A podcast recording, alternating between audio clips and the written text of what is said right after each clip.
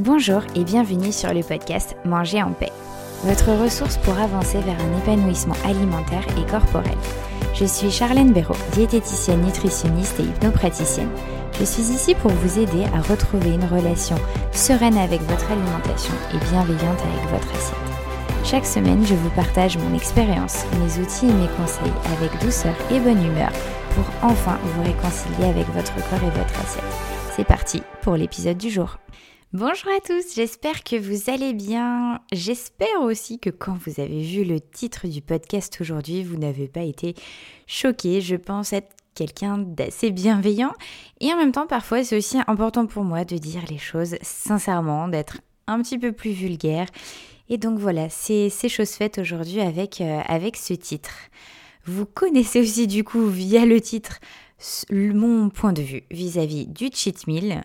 Du coup, aujourd'hui, dans cet épisode, je vais bah, vous expliquer pourquoi, justement, à mes yeux, c'est n'importe quoi, c'est du bullshit, pour reprendre un autre terme anglais, américain, peu importe, je ne sais pas, vous m'avez compris, dans tous les cas.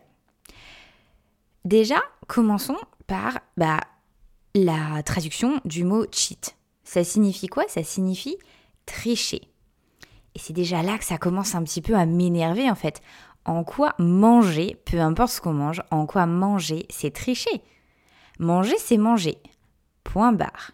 Et ce qui m'énerve par-dessus tout avec ce mot tricher, c'est que ça consolide tout ce que j'essaie justement de déconstruire sur ce podcast et dans mes consultations. Manger un burger frites, un paquet de M&M's, un paquet de chips, quoi que ce soit, c'est pas tricher. Ce terme continue de diaboliser certains aliments, certains plats, de vous faire culpabiliser, de les catégoriser en rouge, en c'est pas bien, en vous voyez l'appréhension, etc. Et ça non, ça non, non, non, non, non, c'est hyper important de sortir de ça pour retrouver une relation saine et sereine avec l'alimentation, sans compulsion, pour autoréguler votre corps, pour perdre du poids durablement.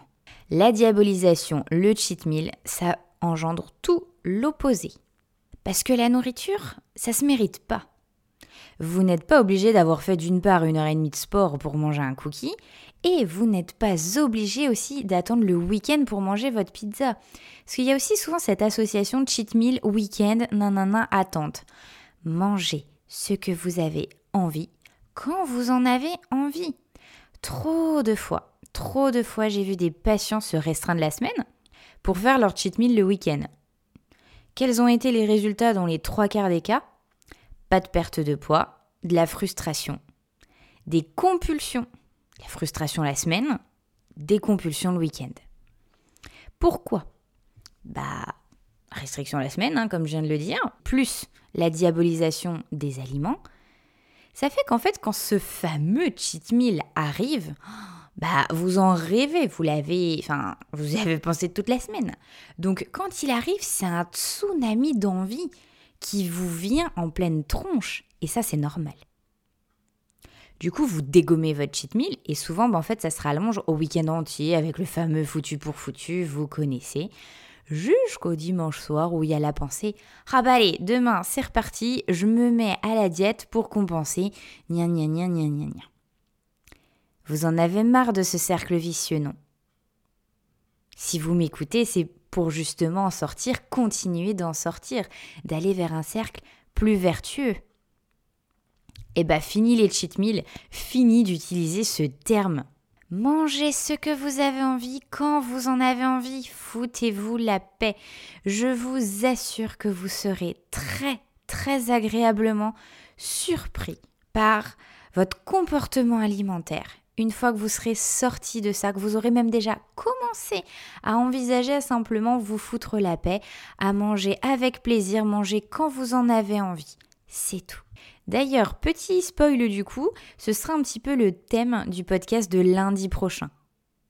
J'ai demandé l'accord à l'un de mes patients de raconter justement un peu son histoire et surtout son évolution autour de ça, autour de sortir du cheat meal, sortir des compulsions pour avancer vers je me fous la paix, je m'écoute, je me fais plaisir. Ça, c'était la petite parenthèse. J'espère donc que maintenant vous verrez d'un nouvel œil et surtout avec beaucoup de recul et un petit sourire au coin des lèvres quand vous entendrez le mot cheat meal et que il ne fera plus partie de votre vocabulaire, mais que le mot plaisir, je m'écoute, je prends soin de moi va commencer à de plus en plus être là, être euh, présent dans votre vocabulaire. Voilà donc, envisagez à vous foutre la paix, envisagez de vous faire plaisir sereinement et je vous assure que vous aurez que des belles surprises. Dernière petite chose, si ce podcast, si cet épisode de podcast vous a été utile, vous a plu, n'hésitez pas à me mettre 5 étoiles et un, et un commentaire gentil sur Apple Podcast. Ça me ferait très plaisir de vous lire. Merci à vous de m'avoir écouté jusqu'au bout et à la semaine prochaine.